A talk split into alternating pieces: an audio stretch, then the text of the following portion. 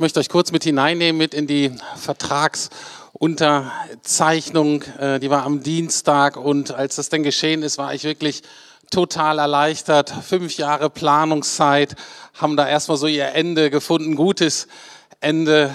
Der Vertrag wurde unterschrieben. Es waren sehr faire, sehr gute Verhandlungen. War sehr stolz auf unser Team, was sich da gebildet hat und die das so kompetent, aber auch so beziehungsorientiert, so freundlich, aber dennoch klar geleitet haben. Ich war ganz begeistert. Und dann hatten wir auch schon gleich die erste Gebetserhörung. Wahrscheinlich hatten wir schon viele, die haben wir alle gar nicht so richtig mitgekriegt. Und zwar am Tag vorher, das heißt am Montag, ist die Elektrofirma, also der ganze TGA-Planer, ist einfach abgesprungen. Äh, und das war natürlich total wichtig, auch den zu haben. Und ähm, Sebastian war dann schon auch ziemlich verzweifelt. Und dann an dem Tag, am Dienstag, dann vor Ort, hatte der Generalunternehmer, noch ein Kumpel, der eine große Firma hat, der auch gerade Zeit hat und der konnte dann einspringen. Einen anderen Teil vergeben wir an eine Firma, die auch in Bezug zu Lukas ist hier in Berlin. Und so haben wir dann auch da schon ganz schnell eine Lösung gefunden. Und da ist mir nochmal sehr deutlich geworden, bei allem, was im Sichtbaren passiert, ganz viel muss auch im Unsichtbaren geführt, geleitet, gelenkt werden. Und deswegen, liebe Beter, bleibt dran. Das war jetzt die erste Gebetserhörung und davon brauchen wir wahrscheinlich noch wirklich viele. Jetzt hier in diesem Teil des Gottesdienstes soll es eben auch darum gehen zu fragen, okay, Klaus hat schon gesagt, es ist ein großes Projekt. Wozu machen wir das eigentlich? Was, was motiviert uns? Es gibt viele Gründe. Ich habe heute mal die drei wichtigsten rausgenommen. Worum geht es? Natürlich geht es um Jesus, soll um unsere Nachbarn gehen und es geht um unsere nächste Generation. Und dazu möchte ich einfach ein paar Gedanken weitergeben. Und zwar, wozu das alles? Es ist für Jesus. Und man darf auch durchaus mal kritisch nachfragen. Sag mal, wirklich? Ist es wirklich für Jesus? Oder sagen wir das einfach immer nur so, weil das schon so unsere Gewohnheit ist? Klar geht es irgendwie um Jesus. Es gibt auch ein paar kritische Stimmen gerade, gerade mit diesen Gottesdiensten und Streaming und dann haben wir eine neue Bühne und kriegen neue Lichttechnik und das wird irgendwie alles professioneller und technischer und jetzt auch noch ein neuer schönes Haus, ein Umbau und manche fühlen sich ein bisschen unwohl dabei und fragen sich, wird das hier jetzt alles so ein bisschen zur Show? Passen wir uns zu sehr der Gesellschaft an, in der wir leben? Verlieren wir eigentlich so Kerndinge? Von der Gemeinde, von der Gemeinschaft Jesu? Werden wir vielleicht auch ein bisschen stolz und eingebildet, weil wir uns so rausputzen? Und ich finde, das sind gute Fragen, die mich da auch erreicht haben. Und ich kann nur versichern, dass allen, die daran beteiligt sind, der Gemeindeleitung, Bauausschuss, alle Leitenden, wir verstehen uns wirklich von Gottes Gnade her. Und wir können mit Paulus sagen, der fasst das so schön zusammen in 1. Korinther 15, 10, da sagt er, durch Gottes Gnade bin ich, was ich bin. Wir können wirklich sagen, durch Gottes Gnade, durch Gottes unverdiente Liebe sind wir, was wir sind. Es ist keiner hier, der irgendwie unter Minderwertigkeit Komplexen leidet und wir uns irgendwie rausputzen müssen, um unser Ego zu polieren, damit wir hier in einer größeren, cooleren, technisch besser aufgestellten Gemeinde sind. Das interessiert keinen, der hier wirklich dran beteiligt ist. Es geht nur darum, dass Jesus hat uns mit seiner Liebe und seiner Kraft und seiner verändernden Lebenskraft, die er gezeigt hat, und seinen Tod und Auferstehung, hat er einfach unser Leben verändert und hat uns reich gemacht und hat uns reich beschenkt. Und wir wollen auch das weiter ausdrücken, weiter ausleben in jeder Dimension unseres Gemeindelebens. Und wenn es geht, noch stärker als zuvor. Und ich bin gerade echt ermutigt, zum Beispiel von unseren jungen Erwachsenen, und zwar in beiderlei Richtungen. Zwar einerseits sind es natürlich die, die diesen technischen Fortschritt so ein bisschen voranbringen. Wenn es jetzt nur um, wenn meine Generation das hier hätte alles tragen müssen, ja, dann hätten wir hier noch ähm, mich vielleicht mit einem schlecht eingestimmten Mikrofon und einer Akustikgitarre ist auch nicht schlecht. Ähm, aber Streaming und so weiter wäre alles überhaupt nicht möglich gewesen. Das heißt, es sind viele junge Leute, die sich da reinknien, viele Stunden rein investieren, um das überhaupt möglich zu machen, was heute eben nötig ist. Aber gleichzeitig hat sich in den letzten Monaten Sonntagnachmittags ein Gebetstreffen unter jungen Erwachsenen entwickelt. Hat klein angefangen, es wird größer. Und auch als sie nicht mehr singen konnten, weil das ist eigentlich so das, was die jungen Leute gerne machen, eben Lobpreis und singen, sind sie dennoch gekommen und noch mehr geworden, um zu beten. Und es hat mich so gefreut, weil das so dieser Ausdruck ist dessen, worum es geht. Es geht wirklich um Jesus. Und es ging immer um Jesus in dieser Gemeinde und es wird auch in Zukunft letztlich immer um Jesus gehen. Und wenn ich das sage, meine ich natürlich den dreieinigen Gott, Vater, Sohn und Heiligen Geist. Und Henning hat ein sehr schönes Lied geschrieben, was diese Haltung so ausdrückt. Und ich freue mich, das jetzt auch von der jungen Band zu hören. Es ist ein Lied, was für mich diese Sehnsucht ausdrückt, dass es eben nicht um uns geht, sondern eben um Jesus, dass er groß rauskommt dass es geschehen kann, wie bei Johannes dem Täufer, der sagt, ich aber, wir müssen abnehmen, Jesus aber muss zunehmen. Darum geht es. Und das wird sehr schön ausgedrückt in dem folgenden Lied. Das heißt, keine Bühne, nur ein Thron.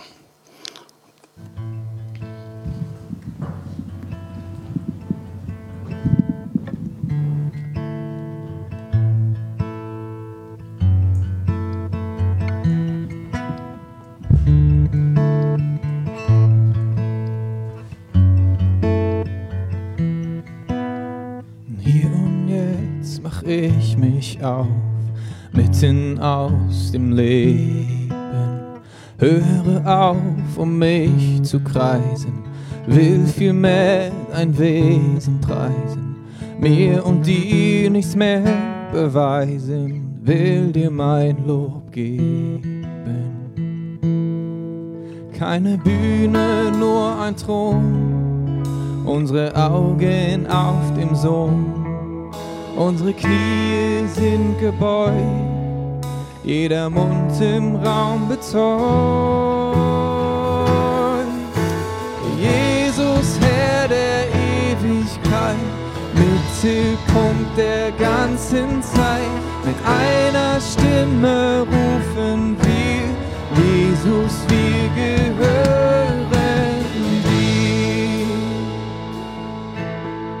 mit den Stimmen all der anderen sich war um mich her.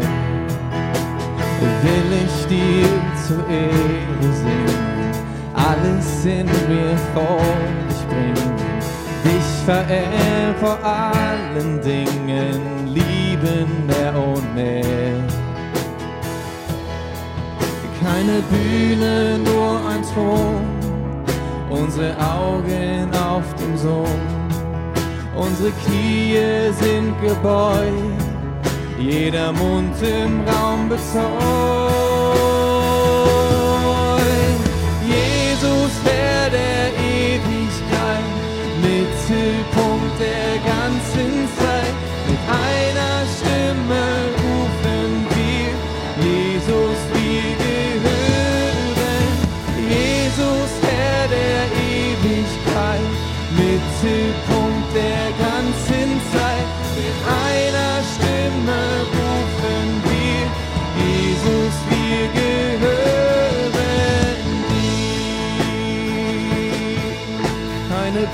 Bühne, nur ein Thron, alle Augen auf dem Sohn, alle Knie sind gebeugt, alles auf der Welt bezeugt.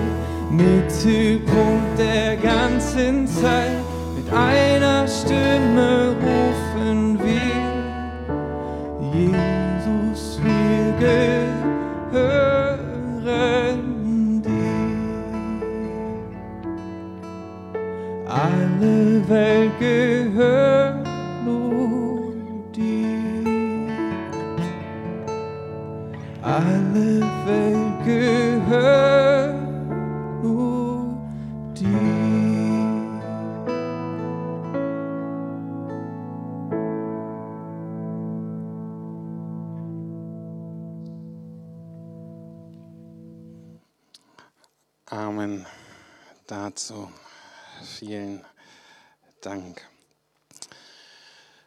Im Neuen Testament wird auch von einem großen Spendenprojekt erzählt. Und zwar ähm, werden die Gemeinden in Griechenland angehalten, für die Gemeinde in Jerusalem, praktisch die Urgemeinde, die erste Gemeinde, ähm, zu spenden, weil die in Not geraten ist. Und was ich total faszinierend finde an diesen Kapiteln ist, wie Paulus die Leute motiviert zu spenden. Und zwar ist es nicht so, dass er denen irgendwie ein schlechtes Gewissen macht und sagt, oh, wenn ihr jetzt nichts tut, dann ist es alles ganz schlimm ähm, und sie irgendwie so unter Druck setzt. Oder er malt auch nicht irgendein großes visionäres Bild von dem, was sein könnte, wenn, sondern Paulus schaut zurück. Und das Faszinierende ist, dass eben auch in der Art und Weise, wie wir mit unserem Geld umgehen, weil darum geht es in diesem Zusammenhang des Verses, den ich gleich vorlese, können wir nämlich Jesus widerspiegeln. Und Paulus sagt da für mich was ganz Faszinierendes und beschreibt nochmal diesen Tausch, der so oft beschrieben wird, wenn es darum geht, dass Jesus seinen Platz eintauscht, seinen ursprünglichen Platz eintauscht, damit wir davon profitieren. In 2. Korinther 8, Vers 9 steht, ihr kennt ja die große Liebe und Gnade von Jesus Christus, unserem Herrn. Obwohl er reich war, wurde er um euretwillen arm, um euch durch seine Armut reich zu machen. Ich finde das faszinierend, ganz bewusst. Jesus wurde arm, hat sich entäußert, wurde Mensch, wurde geschlagen, wurde gekreuzigt, hat seine ganze Herrlichkeit verloren. Warum? Um uns reich zu machen. Und genau darum geht es auch teilweise um dieses Umbauprojekt, damit wir, jeder von uns, in seiner Art, in seinem Umfang, wie er oder sie kann und möchte, dass wir alle ein Stück ärmer werden, damit andere reicher werden. Wer soll denn reicher werden? Und das führt mich zum zweiten Punkt des, wozu eigentlich der Umbau? Und er ist auch sehr stark für unsere Nachbarn. Wir haben formuliert, dass wir davon träumen, auch für unser Gemeindeumfeld hier, ne, was in Berlin so der Kiez genannt wird, Stadtteil, wie auch immer, ähm, dass der ähm, davon profitiert, dass wir hier sind. Wir wollen ein echter Gewinn für unser Gemeindeumfeld sein. Und wir haben es ja alle mitgekriegt und kriegen es noch mit. Unser Kiez hat sich in den letzten drei, vier Jahren radikal verändert. Ne, Möbelhäuser haben geschlossen, viele, und stattdessen sind sehr viele Wohnungen gebaut worden, auch hoherpreisige Wohnungen, der ganze Stadtteil, das ganze Bild verändert sich. Und ich habe mal versucht, so zusammenzufassen, aus meiner Sicht, woraus besteht der Unterschied? Und ich würde es mal beschreiben mit dem Unterschied der Menschen, die jetzt hier mehr Zeit verbringen. Und zwar, die Menschen haben sich verändert von Konsumenten zu Nachbarn. Was meine ich damit? Wenn die Leute hier in diese Gegend gekommen sind, meistens kurz reingeflogen und die versuchten zwei Dinge zu konsumieren. Und zwar einerseits hier auf dem Straßenstrich schnellen, billigen Sex. Und das andere, und wenn ich das jetzt so miteinander vergleiche, dann meine ich nicht, dass das auf der gleichen Ebene ist, okay? Aber ansonsten ist man hierher gekommen, um Möbel zu kaufen. Das heißt, Konsumenten, die haben Geld hingelegt und haben was mitgenommen. Das hat sich nun geändert. Es kommen nun Tausende von Menschen hierher gekommen in den letzten Jahren in unser Umfeld, die hier sich niederlassen, weil sie hier entweder wohnen oder weil sie hier arbeiten. Das heißt, es sind Menschen, die Wurzeln schlagen und die anfangen müssen, das Leben hier in diesem Umfeld zu gestalten, lebenswert zu gestalten. Und ich glaube, wir als Gemeinde haben einen ganz neuen Auftrag, diesen Menschen zu helfen, uns selber hier zu helfen, diesen Kiez lebenswert zu gestalten. Und deswegen halte ich es für wichtig, dass wir einerseits uns kulturell ein bisschen anpassen und auch schöner und moderner werden in diesem Haus, vielseitiger vom Einsatz, aber gleichzeitig innerlich von Jesus her eine echte Alternative diesen Menschen anbieten können. Weil wir alle wissen, in dieser Stadt Leben lebenswert, nachhaltig zu gestalten, von Gott her, von den Beziehungen her, ist total herausfordernd. Es geht uns ja allen so. Natürlich sind da zwei große Faktoren in dieser Stadt. Das eine ist natürlich Geld und Status äh, und Erfolg, was irgendwie weltlich definiert wird. Und ich würde mich so freuen, wenn wir vielen Menschen zeigen könnten, wie viel Freiheit und wie viel Sicherheit sie erfahren können, wenn sie reich in Jesus werden. Das ist die eine Erfahrung, das ist unser Beitrag hier. Und der andere ist natürlich, dass in diesem ganzen Gebiet Sexualität eine extrem große Rolle spielt. Entweder weil das so der entscheidende Identitätsmerkmal ist, worüber Menschen ihre Identität ähm, ähm, festmachen, definieren, oder aber natürlich, weil sie aufgrund der Sexualität ausgebeutet und missbraucht werden.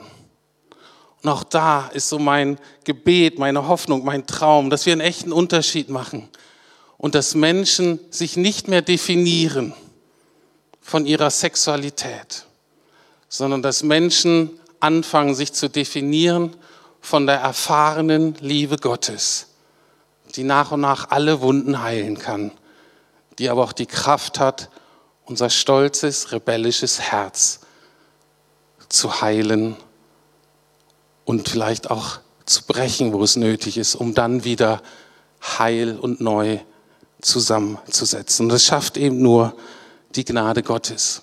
Und es ist die Einladung, dass Menschen sagen, durch Gottes Gnade bin ich, was ich bin und das möchte ich beitragen. Und wir glauben, dass das Gemeindecafé in Zukunft ein ganz wichtiges Bindeglied sein wird zwischen Gemeinde, also das Café, von dem wir profitieren, und dem Kiez.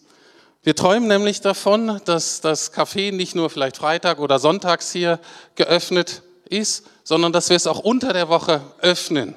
Für ganz normal Publikumsverkehr, für Leute, die hier bei uns im Café einen Kaffee trinken können, natürlich ganz normal bezahlen müssen, dass wir vielleicht auch hier einen Coworking Space anbieten, uns öffnen für vielleicht lokale Veranstaltungen. Warum ist mir das wichtig? Ich glaube, bisher haben wir hier in der Kurfürstenstraße so ein bisschen so eine Burgmentalität entwickelt. Natürlich haben wir Alpha und Alpha ist richtig cool und ich hoffe, das wird auch noch mehr. Wir haben Gemeindegründungsprojekte und evangelistische Projekte über die, äh, über die Stadt verteilt und auch in Brandenburg. Aber ich würde mir wünschen, dass die Mentalität sich hier auch vor Ort etwas ändert. Bisher habe ich so den Eindruck, dass für viele von uns, dass wir uns nicht als Teil des Kiez empfinden, sondern wir versuchen uns eher vor dem Kiez zu schützen. Ich finde auch architektonisch kommt das manchmal raus durch manche Betonmauern oder auch dieses grüne Tor, was dann so ähm, undurchsichtig ist und dann nach oben mit so Pickeln oben drauf oder Spitzen und so. Versteht mich nicht falsch, ich bin nicht naiv. Ich weiß, wo wir hier sind. Wir werden auch in Zukunft eine gute, hoffentlich noch eine bessere Schließanlage brauchen. Wir werden auch Zäune und wir werden auch ein Tor brauchen. Aber das kann man anders gestalten, das kann man einladender gestalten. Was ich eben möchte, ist, dass wir viel stärker noch uns ähm, unsere Herzen öffnen, unsere Arme öffnen, unsere Haltung gegenüber unseren Mitmenschen verändern. Anders ausgedrückt, was ich mir wünschen würde, dass auch gerade durch das Café die Schwelle zur Gemeinde einfach gesenkt werden kann dass es etwas einfacher ist, sich in den verschiedenen äh, Bereichen Gemeinde und Nichtgemeinde viel natürlicher, viel selbstverständlicher zu bewegen. Und warum halte ich das für so wichtig? weil letztlich das für mich auch eine Voraussetzung ist, damit wir in Zukunft unsere andere Vision, nämlich überall in der Stadt Gemeinden zu gründen, unsere Nachbarn zu erreichen, wird davon profitieren, wenn wir auch hier lernen, wie selbstverständlich mit unseren Nachbarn in Kontakt zu kommen. Weil, ich weiß, manche von euch werden sagen, na gut, ich wohne aber, was weiß ich, ziemlich weit draußen, der Kiez hier selber interessiert mich nicht, so ist auch in Ordnung. Ist nicht für alle. Aber wir haben überall Nachbarn. Wir haben überall Nachbarn, die wir erreichen wollen. Und manche von euch machen das schon sehr gut. Ich habe manchmal das Gefühl, wir delegieren das so an manche Gruppen nach außen. Und ich würde mir wünschen, dass wir diese Haltung, diese segnende, offene Haltung unseren Nachbarn gegenüber, dass wir das auch mehr hier in der Gemeinde, in der Kurfürstenstraße 133 wie selbstverständlich kultivieren. Und wir glauben, dass das Café dazu ein ganz wichtiges Bindeglied sein kann, wo eben beide Seiten davon profitieren. Und natürlich kostet es Geld und es kostet auch sehr, sehr viel Gebet, dieser Schritt. Und kommt zum dritten Punkt. Wozu? Also es ist für Jesus, es ist für unsere Nachbarn und es ist auch für die nächste Generation. Ähm, natürlich bauen wir nicht nur für die nächste Generation, wir machen Fahrstuhl, es ist wichtig, dass barrierefrei wird. Wir sind eine generationsübergreifende Gemeinde, alle sollen davon profitieren. Aber auch gerade die Investition in die nächste Generation ist uns total wichtig. Und dazu wird uns Matthias ein paar Punkte nennen, warum das so wichtig ist.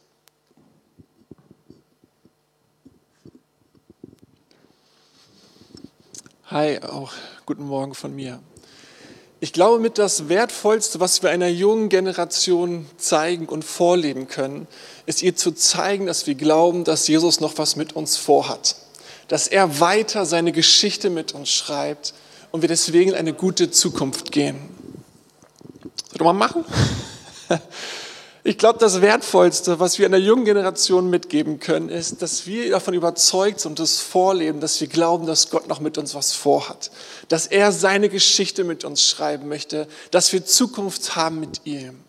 Wenn die junge Generation spürt, dass auch 100 Jahre nach Gründung dieser Gemeinde es immer noch wert ist, Jesus, für Jesus zu leben und wir nicht müde werden, die Ziele zu verfolgen und in die Berufungen zu investieren, die Gott uns aufs Herz gelegt hat, dann wird sie das ihren Glauben wecken, dann wollen sie Teil davon werden. Das geschieht natürlich auch durch einen Umbau, weil wir damit sagen, ey, wir haben Zukunft. Wir glauben, dass Gott Zukunft für uns hat. Wir glauben, dass er seine Geschichte mit uns weiterschreiben möchte. Und deswegen lasst euch auch hier nieder, werdet Teil von uns. Ärmel, krempelt mit uns zusammen die Ärmel hoch und lasst uns weiter Jesus lieben und den Menschen dienen. Ich glaube, wenn wir uns wünschen, dass eine Generation, nächste Generation Gott kennenlernt, ihm vertrauen, ihn lernen kennt, dann gibt es nichts viel Schöneres oder Besseres, was wir ihnen zeigen können, als dass wir selber noch begeisterte und leidenschaftliche Nachfolger Jesus sind und es uns Freude macht, daran teilzuhaben. Und dazu gehört dann eben manchmal auch, wie jetzt, dass wir richtig Geld in die Hand nehmen, um das Leben, was wir uns wünschen, in Formen zu gießen um Räume zu gestalten, die ausdrücken und die unterstreichen, was uns wichtig ist. Und das ist eben unter anderem, dass wir junge Menschen für Jesus begeistern wollen. Das ist für uns ein ganz, ganz großer Wert, junge Menschen für Jesus zu begeistern. Natürlich wissen wir, dass letztlich Mauern kein Glauben entwickeln, dass Steine kein Glauben entwickeln. Aber wenn Sonntagskinder gerne in den Gottesdienst fahren, weil sie da tolle Möglichkeiten haben, mit anderen zu spielen, yeah, wir fahren in den Gottesdienst, dann ist das natürlich toll. Und wenn dieses Kinderland auch noch unter der Woche verschiedenen Gruppen und den Nachbarn zur Verfügung steht, dann drückt das etwas aus. Und wenn ein Café einer jungen Generation gefällt und wenn Büroräume und Konferenzräume MC und einer jungen Gemeinde dienen, dann sagen wir ihnen damit letztlich herzlich willkommen. Wir freuen uns, dass ihr da seid. Breitet euch aus kommt zu uns und werdet Teil von uns. Wir wollen, dass ihr euch hier wohlfühlt dass ihr eure Fragen stellt und wir gemeinsam einen robusten, einen starken, einen lebendigen Glauben entwickeln. Ich will es einfach so persönlich sagen. Ich glaube, dass es nichts viel Besseres gibt, mitten im Herzen ein Zentrum zu bauen, das der jungen Generation dient. So einer Gemeinde will ich Teil von sein, zu so einer Gemeinde möchte ich gehören. Wenn eine Gemeinde schon 100 Jahre ist und so viele segensreiche Zeiten und Jahrzehnte hinter sich liegt, wo viele junge Menschen zum Glauben gesinnt, dann haben wir doch Zukunft und dann haben wir auch richtig gute nächste Jahrzehnte vor uns mit Jesus zusammen mit Jung und Alt in diesem Gemeindehaus eher etwas zu gestalten, was ihnen Freude macht und wo sie Jesus kennenlernen. Deswegen macht es Sinn, für die nächste Generation in dieses Haus zu investieren.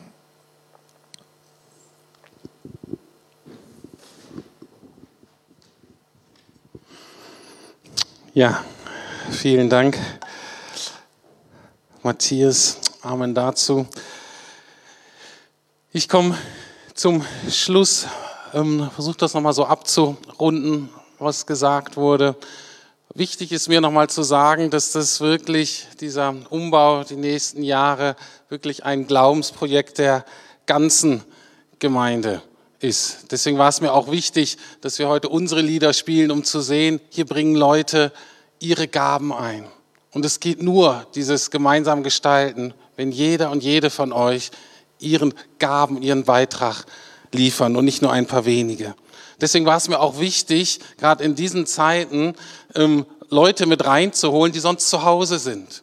Dass auch sie beteiligt sind, nicht nur hier vor Ort, sondern eben auch die vielen. Und gerade sind das ja mehr, die hinter der Kamera sitzen und nicht vor der Kamera stehen. Und natürlich gilt es für Jung und Alt, wir brauchen die Macher, die sich freuen, endlich mal die Ärmel hochzukrempeln. Und wir brauchen weiterhin die Beter. Und natürlich brauchen wir Finanzen und letztlich auch von allen. Und da geht es nicht darum, wie viel das im Endeffekt ist.